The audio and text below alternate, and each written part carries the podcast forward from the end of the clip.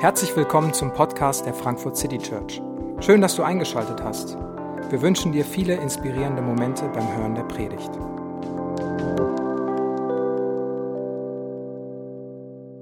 Hallo, guten Abend. Schön, dass ihr da seid. Mein Name ist David und wir dürfen oder müssen heute diese Predigtreihe ähm, zu dieser Geschichte aus dem zweiten Buch Mose, wir werden sie heute be beenden. Und wir hatten vor einigen Wochen angefangen, uns mit einer Geschichte zu befassen, die dreieinhalbtausend Jahre alt ist. Die Geschichte des Volkes Israels und ihrem langen Weg in die Freiheit. So hatten wir die erste, äh, erste Predigt genannt. Das war äh, vor langer Zeit. Ähm, und ich möchte so ein bisschen zusammenfassen und heute versuchen, so ein, so ein Gesamtfazit und einen kleinen Ausblick zu geben, äh, was es ähm, auch mit uns noch weiterhin machen kann, diese, diese Geschichte von diesem Volk. Und wir haben ein Volk kennengelernt, das am Anfang versklavt war und gefangen war und, und gezwungen war, Arbeit zu verrichten, die sie nicht verrichten wollten. Die Ägypter haben sie dazu gezwungen, Ziegel zu bauen aus Lehm und Stroh und sie wurden gepeitscht, wenn sie es nicht getan haben und sie waren unterdrückt und haben als, und als Sklaven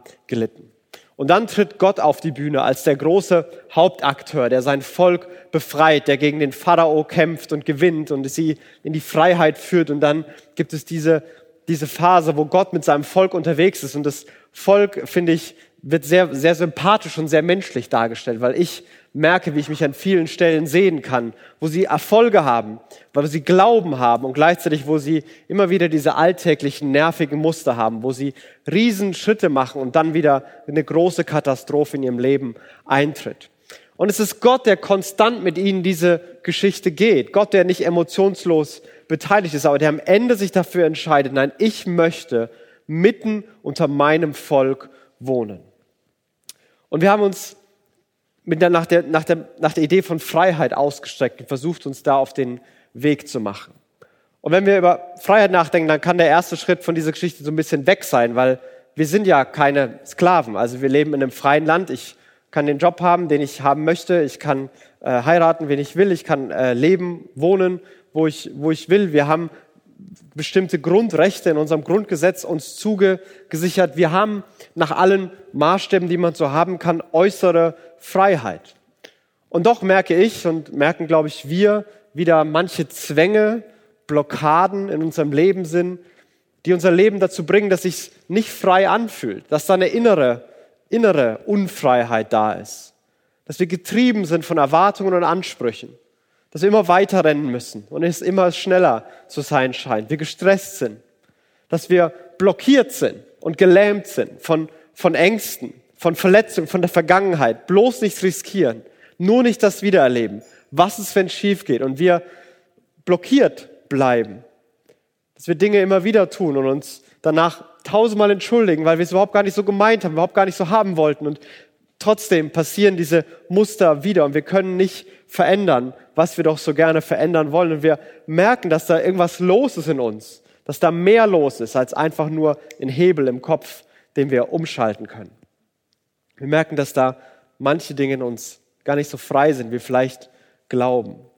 Und heute in dieser, dieser letzten Episode, diesem letzten Bild, das wir aus dieser Geschichte bekommen, ähm, macht macht der Autor nochmal eine ganze Perspektive auf. Und er beendet es mit diesem Bild der, der Wolke Gottes, der, der Herrlichkeit Gottes, die in Form einer Wolke in dieses Zelt kommt. Und es ist ein Ende, das unfertig ist. Aber gleichzeitig ist das auch der Teil davon, weil es ist kein wirkliches Ende. Es ist nur ein Zwischenschritt und es geht weiter. Aber es beginnt, es beginnt so, dass ähm, es beschrieben wird, dieses, dieses Bild. Und da heißt es, da kam die Wolke auf das heilige Zelt herab und der Herr in seiner Herrlichkeit erfüllte das Heiligtum, sodass Mose nicht hineingehen konnte. Die Israeliten hatten ein, ein Zelt gebaut, so schön und so gut sie in der Wüste eben ein Zelt bauen konnten. Und dann ist es Gott, der sich entscheidet, ja, ich möchte mitten unter diesen Leuten, mitten da möchte ich leben.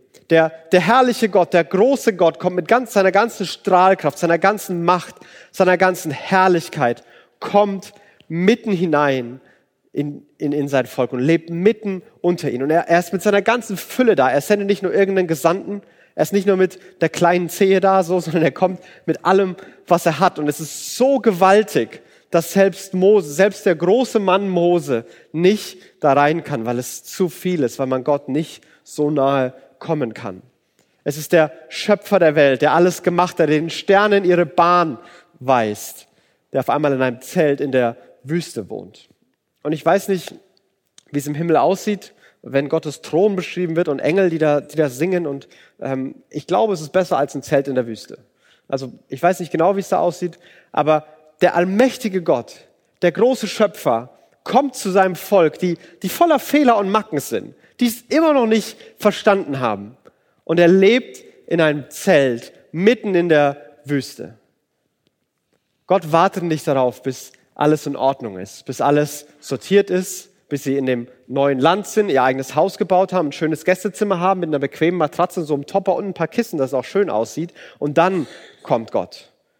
Nein, Gott kommt mitten rein, da wo sie sind. Gott sagt, nein, ich möchte mit allem, was ich bin und habe, bei euch sein.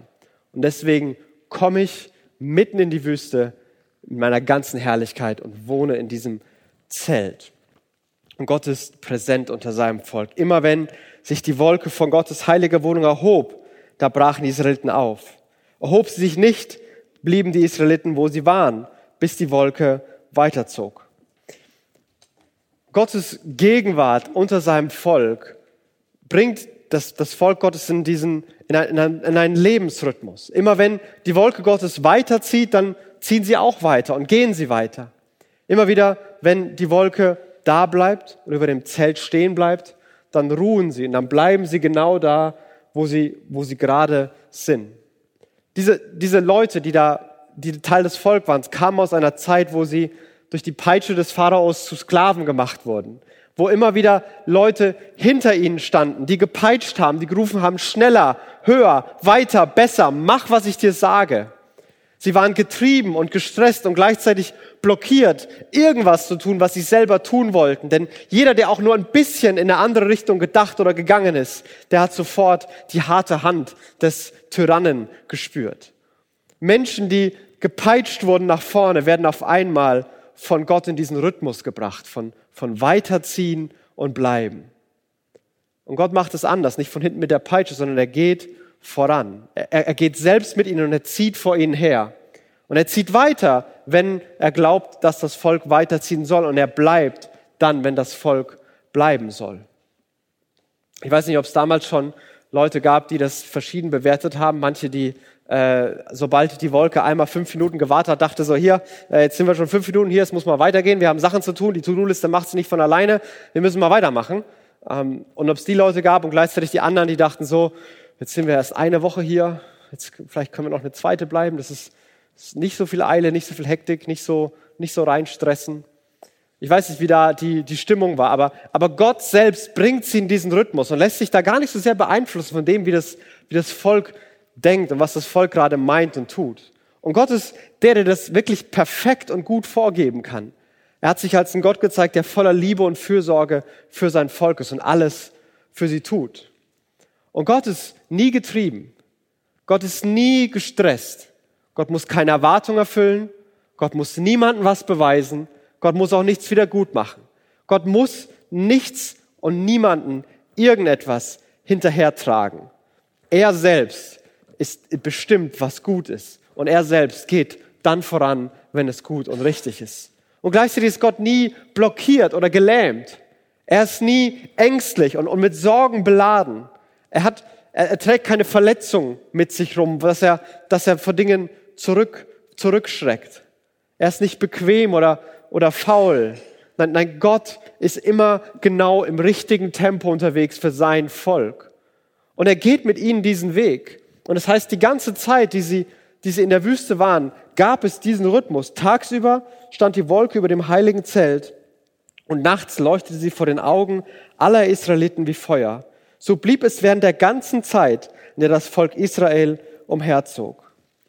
Während der ganzen Zeit lebt Gott mit ihnen in diesem Rhythmus. Lädt Gott sie ein, mit seinem Tempo, auf seinem Weg gemeinsam zu gehen, seine Geschichte fortzuschreiben. Denn diese Wüstenetappe ist ein Mittelstück. Gott hat ihnen versprochen, ich bringe euch in ein anderes Land mit eigenen Häusern, wo ihr, wo ihr selber leben könnt. Ich führe euch dahin. Aber er gibt ihnen keinen, keinen Plan und Prinzipien und System, sondern er nimmt sie mit auf die Reise. Und er selbst ist der, der vorangeht. Er selbst ist der, der Schritt für Schritt sein Volk dahin bringt. Der manchmal weitergeht und manchmal stehen bleibt. Und wieder weitergeht und wieder stehen bleibt. Genau so, wie es richtig ist. Tagsüber ist er diese Wolkensäule, nachts wird sie zu Feuer, dass man es wirklich immer sieht. Und durch, durch Gott können sie ruhig schlafen und sie können mutig weiterziehen. Gott macht sich mit seinem Volk auf die Reise und schreibt mit seinem Volk Geschichte. Und obwohl es ein, ein Gesetze darin gibt, wird hier kein System gebaut. Christlicher Glaube hat noch, hat noch nie funktioniert, wenn man ein System gemacht hat. Es ist eine Geschichte, die Gott mit der Welt schreibt. Es sind Erzählungen. Es ist kein festes System, wo wir einmal drin sind, wo wir bleiben müssen, sondern es ist ein Weg, den wir mit Gott gehen. Folge mir, sagt Jesus. Es ist diese konstante Bewegung mit Gott und mit seinem Lebensrhythmus mitzuhalten. Und das will Gott seinem Volk hier als, als letztes irgendwie beibringen und geht mit ihnen diesen Weg, damit Freiheit für sie da sein kann und sie das erleben können. Und wenn wir einmal da kurz, kurz innehalten und uns fragen, wo, wo stehen wir an der, an der Stelle? Fällt es, fällt es uns manchmal schwer, zu ruhen oder fällt es uns schwer, aktiv zu werden und weiterzuziehen? Wo, wo stehst du vielleicht gerade? Bist du jemand, dem es schwer fällt, dich auszuruhen, Pause zu machen, anzuhalten, Nein zu sagen? Oder bist du jemand, jemand, dem es schwer fällt, aktiv zu werden, voranzugehen, Verantwortung zu übernehmen, Ja zu sagen? Wo, wo würdest du dich einordnen? Kurze Kontrollfrage, wo würden die meisten Menschen in deiner Umgebung dich einordnen? Wenn, wenn du sagst, oh, ich bin so ein fauler Mensch, ich muss mehr arbeiten und mehr schaffen, andere sind viel effektiver und alle um dich herum sagen, hey, das ist voll der Wahnsinn, was der tut, der ist nur am Rennen, der macht viel zu viel. Fremdwahrnehmung, Selbstwahrnehmung. Ich, ich glaube, es ist gut, da auf andere zu hören. Wenn alle um dich herum sagen, Junge, du musst mal Pause machen oder hey, ein bisschen mehr wäre schon drin, dann, dann glaube ich, kann man darauf achten dann, dann kann man da zuhören. Und vielleicht ist es auch für Lebensbereiche verschieden.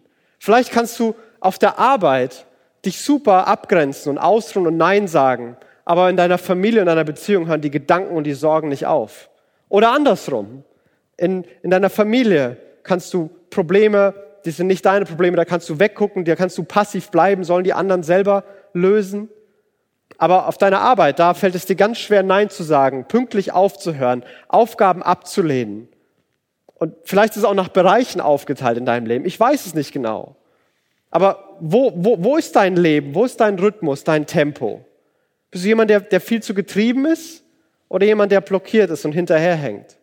Wo bist du gerade gestresst, getrieben, überfordert? Welche Themen, welche Bereiche, welche Gedanken? Wo, wo erlebst du das? Wo bist du in so einem Rhythmus drin? Einem getriebenen, überforderten, gestressten? Wo bist du gelähmt, blockiert, ängstlich, verletzt? Wo du sagst, das wird schiefgehen und ich weiß nicht, was passieren wird, deswegen mache ich es lieber gar nicht wo dich Situationen eine Vergangenheit und du sagst, hey, das will ich nie wieder erleben und deswegen mache ich einen großen Bogen drumherum, obwohl es eine große Chance wäre, aber ich, ich gehe da einen riesen Bogen. Wo ist da eine Blockade in deinem Leben gerade? Wo, wo sehen wir das? In diesem, diesem Rhythmus, in den uns Gott bringen will. Und Gott geht mit seinem Volk diesen Weg und es ist schon immer die Einladung Gottes, dass wir uns mit ihm auf den Weg machen und mit, mit ihm Leben gestalten. Und äh, Israel hatte einen Vorteil, den wir jetzt heute nicht haben, und zwar haben wir keine Wolke vor Augen, der wir hinterherlaufen. Ich weiß nicht, ob du die kennst oder die, auf, die dir aufgefallen ist. Ähm, man kann sagen, hey, David, die hatten es ja total einfach. Die konnten einfach immer dann, wenn die Wolke sich bewegt hat, dann, dann konnten die weiterziehen. Wenn sie sich gefragt haben, ist Gott da, kümmert sich Gott um mich, sieht Gott uns überhaupt, dann konnten sie einfach aus dem Zelt rausgehen, gucken, ah ja, die Wolke ist noch da, Gott ist immer noch da. Was ist denn mit uns? Woher wissen denn wir, dass Gott mitten unter uns ist, wenn wir das nicht erlebt haben?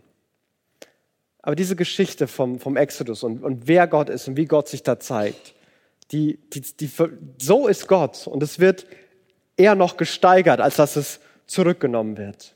Und der Apostel Johannes, als er sein Evangelium schreibt, seine, seine Berichterstattung von dem, wer Jesus war und was Jesus getan hat, verwendet große Begriffe und knüpft an manchen Stellen ganz direkt an dieser Erzählung vom Exodus an.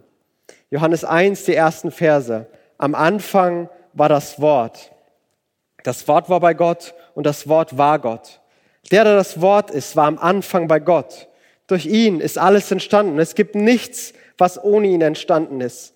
In ihm war das Leben und dieses Leben war das Licht der Menschen. Das Licht leuchtet in der Finsternis und die Finsternis hat es nicht auslöschen können.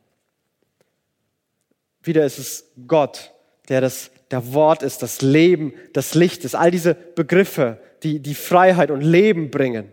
Und er kommt in die, in die Finsternis. Er kommt in die Dunkelheit. Er, er ist, er kommt da, da, wo es noch nicht hell, strahlend und glänzend und schön ist. Er kommt mitten in das hinein, um zu retten und zu befreien. Und dann sagt Johannes, er, der das Wort ist, wurde ein Mensch von Fleisch und Blut und lebte unter uns. Und wir sahen seine Herrlichkeit, eine Herrlichkeit voll Gnade und Wahrheit. Wie nur er als der einzige Sohn sie besitzt, er, der vom Vater kommt. Er, der das Wort ist, wurde ein Mensch von Fleisch und Blut und er lebte unter uns. Dieser gewaltige, mächtige Gott heißt es, der das Wort war, der das alles geschaffen hat. Er wurde ein Mensch von Fleisch und Blut und dann heißt es, lebte unter uns.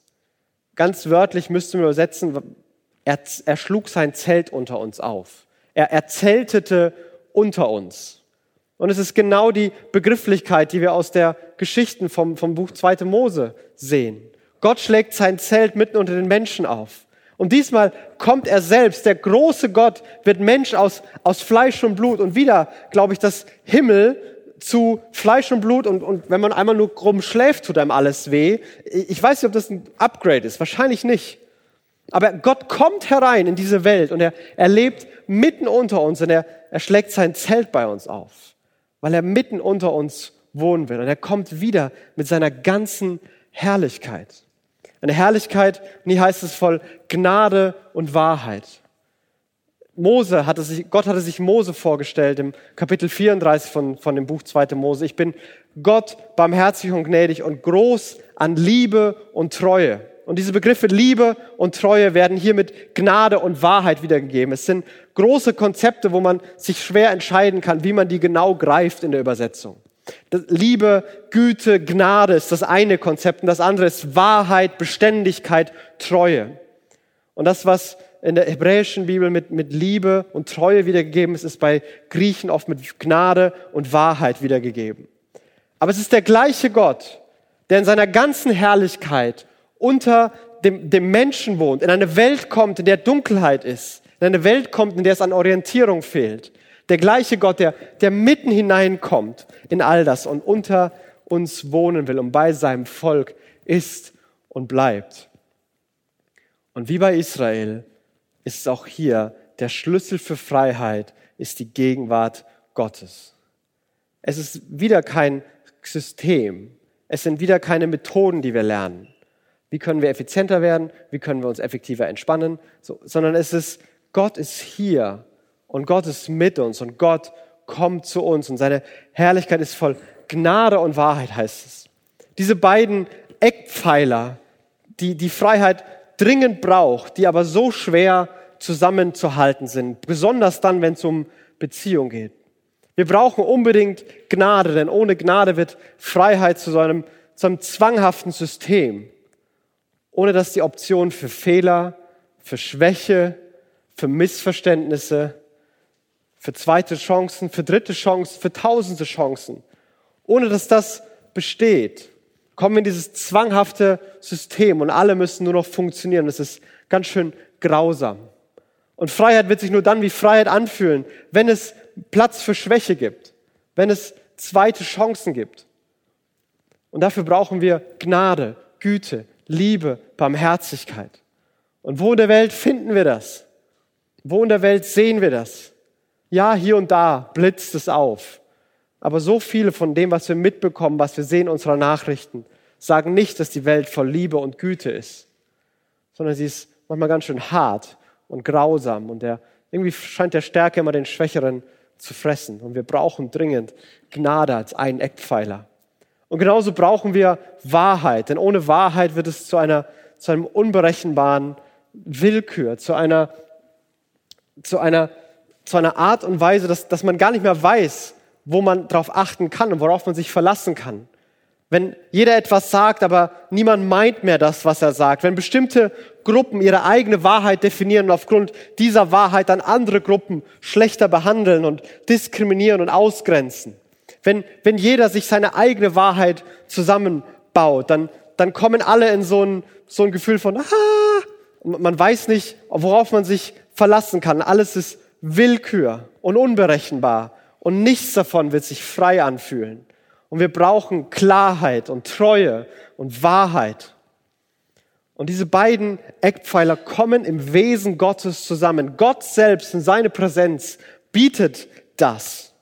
Und wir brauchen beides. Und es ist so schwer, beides zusammenhalten. Besonders in Beziehungen.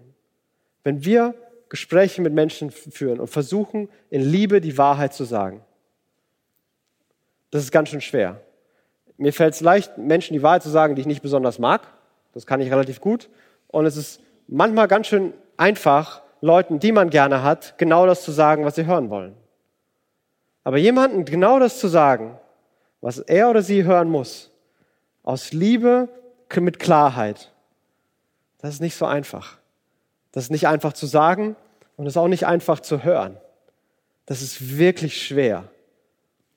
Und Jesus bringt das in Perfektion zusammen und er sagt, das ist diese strahlende Herrlichkeit, diese, diese Brillanz von der Kombination von Gnade und Wahrheit, die das Wesen Gottes selbst auszeichnen und Eckpfeiler und Grundlage für Wahrheit sind. Und Jesus kommt zu uns und er zeigt uns, wer dieser Gott ist. Niemand hat Gott je gesehen. Der einzige Sohn hat ihn uns offenbart, der selbst Gott ist und an der Seite des Vaters sitzt. Niemand hat Gott je gesehen, aber der einzige Sohn hat ihn uns offenbart. Jesus hat uns gezeigt, wer Gott wirklich ist. Wenn, wenn du dich fragst, hey, wer ist eigentlich Gott und wie ist er, dann, dann liest die Geschichten von Jesus. Er ist voller, voller Liebe und Güte in die Welt gekommen. Er, er nimmt sich voll Barmherzigkeit der Einzelnen und der Schwachen an und gleichzeitig ist er voll Schärfe und, und Klarheit gegenüber Unterdrückung und Ungerechtigkeit und verurteilt Dinge, die verurteilswert sind. Er ist voll Gnade und voll Wahrheit und er bringt beides zusammen. Er ist gütig, aber nicht schwach. Er ist wahr, aber nicht verletzend. Er, er, er verbindet diese Dinge in sich und er zeigt uns, wer Gott wirklich ist. Und in Jesus sehen wir alles von Gott. In Jesus zeigt Gott sein Gesicht. Das, was Mose noch nicht sehen konnte. Da, wo noch eine Distanz war, da, wo die Herrlichkeit das Zelt gefüllt hat und niemand rein konnte. Da kommt Jesus in der ganzen Herrlichkeit Gottes und man kann ihn sehen, ihm begegnen und ihn erleben und wir erkennen, wer Gott ist. Und vielleicht sagst du jetzt die, die gleichen Dinge, die du äh, äh, einwenden könntest, wenn es um die Wolke ging. Jesus ist ja auch nicht mehr hier. Und ja, es ist toll, dass Jesus Menschen mitgenommen hat, gesagt, hey, folgt mir nach. Und er ist mit ihnen weitergezogen und dann hat er sich zurückgezogen, hat Pause gemacht und hat wieder neue Dinge getan. Ich will, ich will auch da reinkommen, aber woran soll ich mich denn orientieren? Ich, Jesus ist doch nicht mehr hier, der ist doch im Himmel wieder. Und jetzt bin ich doch wieder alleine. Aber Johannes geht in seinem Evangelium einen Weg und er, er verbindet zwei Dinge miteinander, die das, die dem widersprechen würden. Und er sagt, Jesus sagt in Johannes 8, wenn ihr, mein, wenn ihr bei mir bleibt, wenn ihr meine Worte hört, werdet ihr die Wahrheit erkennen und die Wahrheit wird euch frei machen. Und er sagt, ich lasse euch nicht allein zurück, sondern ich sende euch den Geist der Wahrheit, meinen Geist, den Geist der Wahrheit. Er wird euch alles erklären, alles reinführen. Und ganz am Ende schreibt Johannes, all das habe ich gesagt und geschrieben, damit ihr seht, damit ihr glaubt, dass Jesus der Sohn Gottes ist und dass ihr in ihm Leben habt. Und es scheint diese Verbindung von Gottes Wort und Gottes Geist zu sein, durch die Jesus immer noch ganz präsent, ganz gegenwärtig unseren Lebensrhythmus beeinflussen will, unseren Lebensrhythmus gestalten will. wo Jesus immer noch mit uns auf die Reise gehen will und mit uns sich auf diesen Weg machen möchte. Und bei all dem ist es auch heute nicht zu, nicht zu verwechseln. Wir müssen nicht zu Gott kommen. Wir müssen uns nicht zu Gott vorkämpfen. Wir müssen nicht die richtigen Dinge tun, sagen, wissen und singen, um dann irgendwann hoffentlich Audienz zu bekommen. Nein, Gott kommt zu uns. Er sendet seinen Geist zu uns, sagt Jesus. Und er lebt in uns. Und ich muss sagen, das ist für mich wirklich verwirrend, wie das funktioniert. Und wenn man Johannes 14, Johannes 16 liest, wo Jesus das selber erklärt, dann ähm, hört sich, dann verstehe ich nicht, wer genau kommt. Das klingt ungefähr so, was da steht. Also ich gehe in den Himmel und ich sende euch meinen Geist. Und mein Geist wird euch alles von mir erklären, denn alles, was ich habe, kommt vom Vater. Und ich und der Vater sind eins. Und deswegen bin ich in euch durch meinen Geist, den der Vater senden wird. Ich denke mir, wer genau ist jetzt bei mir? Ich habe es nicht verstanden. Und vielleicht ist genau das der Punkt. Vielleicht ist genau das der Punkt, dass es wieder nicht darum geht, das genau festzunageln und zu beschreiben, sondern sagt, hey, ich komme zu euch. Ich lasse euch nicht allein. Und durch mein Wort und durch mein Geist und ich bin in euch präsent und ich bin immer bei euch. Gott ist mit uns in jedem Moment. Gott ist hier. Jetzt. Er ist, er ist zu uns gekommen und er kommt zu uns. Und die Frage, die sich stellen kann, ist, wie kann daraus ein Lebensrhythmus entstehen? Wie kann ich mich mit Gott auf die Reise machen und diesen Rhythmus der Freiheit kommen? Von, von Ruhen und Aufbrechen, von Pause machen und weiterziehen, von Aktivität und Entspannung. Wie kommen wir da rein? Wie können wir uns das bewusst machen? Und ich glaube, der Schlüssel ist der gleiche, wie er für, für Israel war, wie er für die Leute war, die Jesus gesehen haben, nämlich die, die Gegenwart und die Präsenz Gottes. Und Gott ist schon lange zu uns gekommen. Wir müssen nicht erst zu ihm kommen. Und das dreht die Frage um. Die Frage ist nicht, wie können wir Gott erkennen, wie können wir Gott erleben, wie können wir Gott auf uns aufmerksam machen, sondern wie können wir uns bewusst machen, dass Gott da ist. Wie können wir uns bewusst machen, dass Gott schon lange geredet und seine Stimme präsent ist in unserem Leben. Wie machen wir uns das bewusst? Und ich, ich weiß nicht genau, wie es für dich funktioniert. Ähm, vielleicht musst du da manches probieren. Ich kann dir ein paar Schlagworte geben, wie es, für mich und, und für andere, die ich kenne, fun funktioniert. Aber wie können wir uns bewusst machen, dass Gott hier ist, dass Gott da ist? Und das eine, was Jesus und was Johannes sicherlich sagen würde, ist, dass uns dieses Buch gegeben hat, dass dieses Buch geschrieben wurde, wo, wo er sein Wort gibt, das, das Wort Gottes, das Wahrheit erkennen lässt und in Freiheit hineinführt. Er hat es geschrieben. Und die Israeliten mussten ihr Zelt verlassen, einmal rausgucken und sagen, hier ist die Wolke, Gott ist da. Und vielleicht müssen wir nur so machen und erkennen, Gott ist da. Und, und nicht um, um System zu bauen, nicht um zu verstehen, was muss ich machen, was kann ich wieder tun, was habe ich falsch gemacht, sondern um zu fragen, hey Gott, wer bist du? Gott, was denkst du? Gott, wie handelst du? Und Gott, auf welchen Weg willst du mit mir gehen? Wie, wohin geht die Reise? Und, und zu lesen. Ein, ein, in seinem Psalm heißt es, dein Wort ist ein Licht auf meinem Weg, wenn ich durch das Dunkel gehe. Wieder. Es ist eine Geschichte, ein Weg, den wir gehen. Und Gott geht mit uns auf die Reise und hat uns gegeben, was wir brauchen, Orientierung. Zum anderen ist es Momente der Stille. Einfach mal sich kurz hinsetzen und still werden. Und ich kann dir sagen, wenn ich das mache und still werde, dann kommen bei mir Stimmen und keine davon ist die Stimme Gottes. Dann kommt bei mir, je nach Tag, kommt bei mir manchmal, wir setzen dich jetzt hin, guck mal auf deine To-Do-Liste, du hast das noch zu tun, du musst das noch machen, die E-Mail muss fertig werden, den musst du noch anrufen und du musst sowieso mal wieder das Bad putzen. Warum sitzt du hier eigentlich? Und es kommen diese ganzen To-Dos, die mich gar nicht sitzen lassen wollen. Manchmal setze ich mich hin und ich denke mir so, okay, jetzt sitze ich hier, hm, vielleicht gibt's was Neues Handy und Instagram und Facebook und man könnte ja da mal hingucken und ach ja, ich wollte bei YouTube eh schon mal das mal lange angucken und man kommt in so eine, so eine Ablenkung sofort rein und sofort, vielleicht hat jemand bei WhatsApp geschrieben und man ist sofort da drin. Vielleicht kommen sofort Sorgen hoch. Wie wird es werden? Was ist wenn? Oh man, ich weiß nicht. Vielleicht kommen selbst Anklagen. Oh, ich, ich, ich schaffe das nicht, ich kann das nicht. Ich, ich bin so ein Versager und ich hoffe, es merkt keiner. Ich weiß nicht, welche Stimmen zuerst hochkommen, wenn du das machen würdest. Aber ich glaube, das sind die Stimmen, die oft unser Lebenstempo bestimmen, die, die ganz unbewusst uns treiben oder uns blockieren, die uns rennen lassen oder die uns lähmen. Und manchmal merken wir es erst, was uns bestimmt in diesen Momenten. Und dann können wir, wenn wir diese Stimmen hören, können wir dem irgendwie begegnen und es im Gebet vor Gott verarbeiten. Herr Gott, ich habe die letzten Tage viel mehr Netflix geguckt als davor, weil ich vor nächsten Mittwoch echt Angst habe und ich versuche mich abzulenken von dem, was nächsten Mittwoch kommen könnte. Herr Gott, ich, ich renne und tue und tue, weil ich einfach das Gefühl habe, mein Leben ist nicht gut genug. Weil ich das Gefühl habe, dass alle anderen besser sind als ich.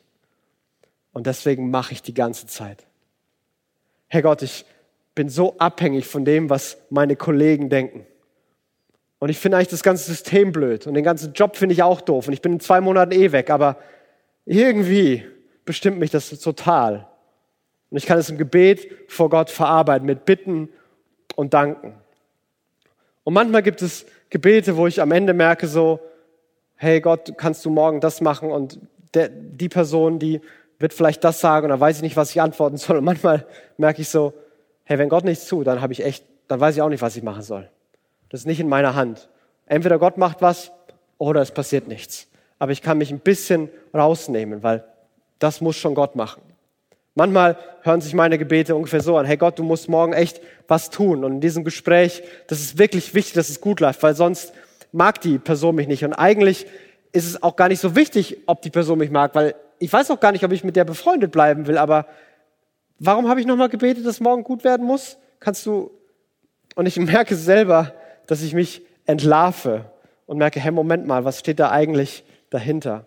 Mit Bitten und mit Dank das Ganze vor Gott bringen und verarbeiten. Und ich weiß nicht, wie das für jeden hier aussieht. Aber Gott lädt uns ein, in diesen, diesen Rhythmus mit ihm zu kommen, dass unser Leben von, von ihm bestimmt ist, dass wir nicht von Erwartungen getrieben sind und nicht von Ängsten blockiert werden, sondern mutig, klar, sicher mit unserem Gott Schritt halten, einen Fuß von anderen setzen, dahin, wo er hingeht. Und der Schlüssel ist die Gegenwart Gottes. Der Schlüssel ist die Begegnung mit dem Gott, der zu uns kommt. Der Schlüssel ist ein Bewusstsein zu haben, hey, Gott ist hier. Gott ist da. Und ich weiß, wer er ist. Er ist voll Gnade und voll Wahrheit. Er hat sich mir gezeigt. Und Johannes beschreibt einen Moment in seinem Evangelium als den Moment, wo Gottes Herrlichkeit am hellsten strahlt, wo Gott in seiner ganzen Fülle zu sehen ist. Und er sagt, am Kreuz wurde Jesus vollkommen verherrlicht. Am Kreuz sehen wir die ganze Fülle dessen, wer Gott ist. Wir sehen die, die Wahrheit Gottes, dass er sein Leben, dass er sein Leib gebrochen hat, sein Leben gegeben hat am Kreuz, dass er gestorben ist für die Sünden der Welt, dass er voll Gnade ist, dass er Fehler verzeiht, zweite Chancen gibt. Er sagt, ich nehme das alles auf mich und ich vergebe und es gibt einen Neuanfang. Und dass er sein Blut vergießt und sagt, das Blut, es schließt einen neuen Bund. Ein Bund, der voller Versprechen ist, die ich auf jeden Fall halte. Der der Ausdruck meiner Treue ist, auf mich kannst du dich verlassen. Dir ist vergeben. Ich bin bei dir und ich sehe dich. Und so sehen wir am Kreuz die, die Fülle dessen, wer Jesus wirklich ist. In Gott voll Gnade und Wahrheit. Den wir nicht suchen müssen, sondern der zu uns kommt. Der bei uns ist und der bei uns bleibt. Der nicht abgeschreckt ist von was immer gerade im Leben los ist. Er war nicht von einem Zelt in der Wüste abgeschreckt und der mit uns in den Rhythmus kommen will, der, der wirklich frei ist. Und dazu lädt uns Gott ein. Und dieser Weg ist heute nicht fertig. Dieser Weg geht noch ganz lange weiter. Aber es ist ein Weg, den wir mit Gott zusammen gehen dürfen. Und deswegen möchte ich jetzt auch zu diesem Gott beten. Die Helfer dürfen gerne schon nach vorne kommen, auch der Band schon austeilen. Himmlischer Vater, ich will dir danken, dass du deinen Sohn in die Welt gesandt hast, dass wir durch dich Jesus erkennen dürfen, wer Gott wirklich ist. Und du siehst die von uns, die, die gerade echt Fragen haben, ob du da bist, ob es dich überhaupt gibt, ob du uns siehst.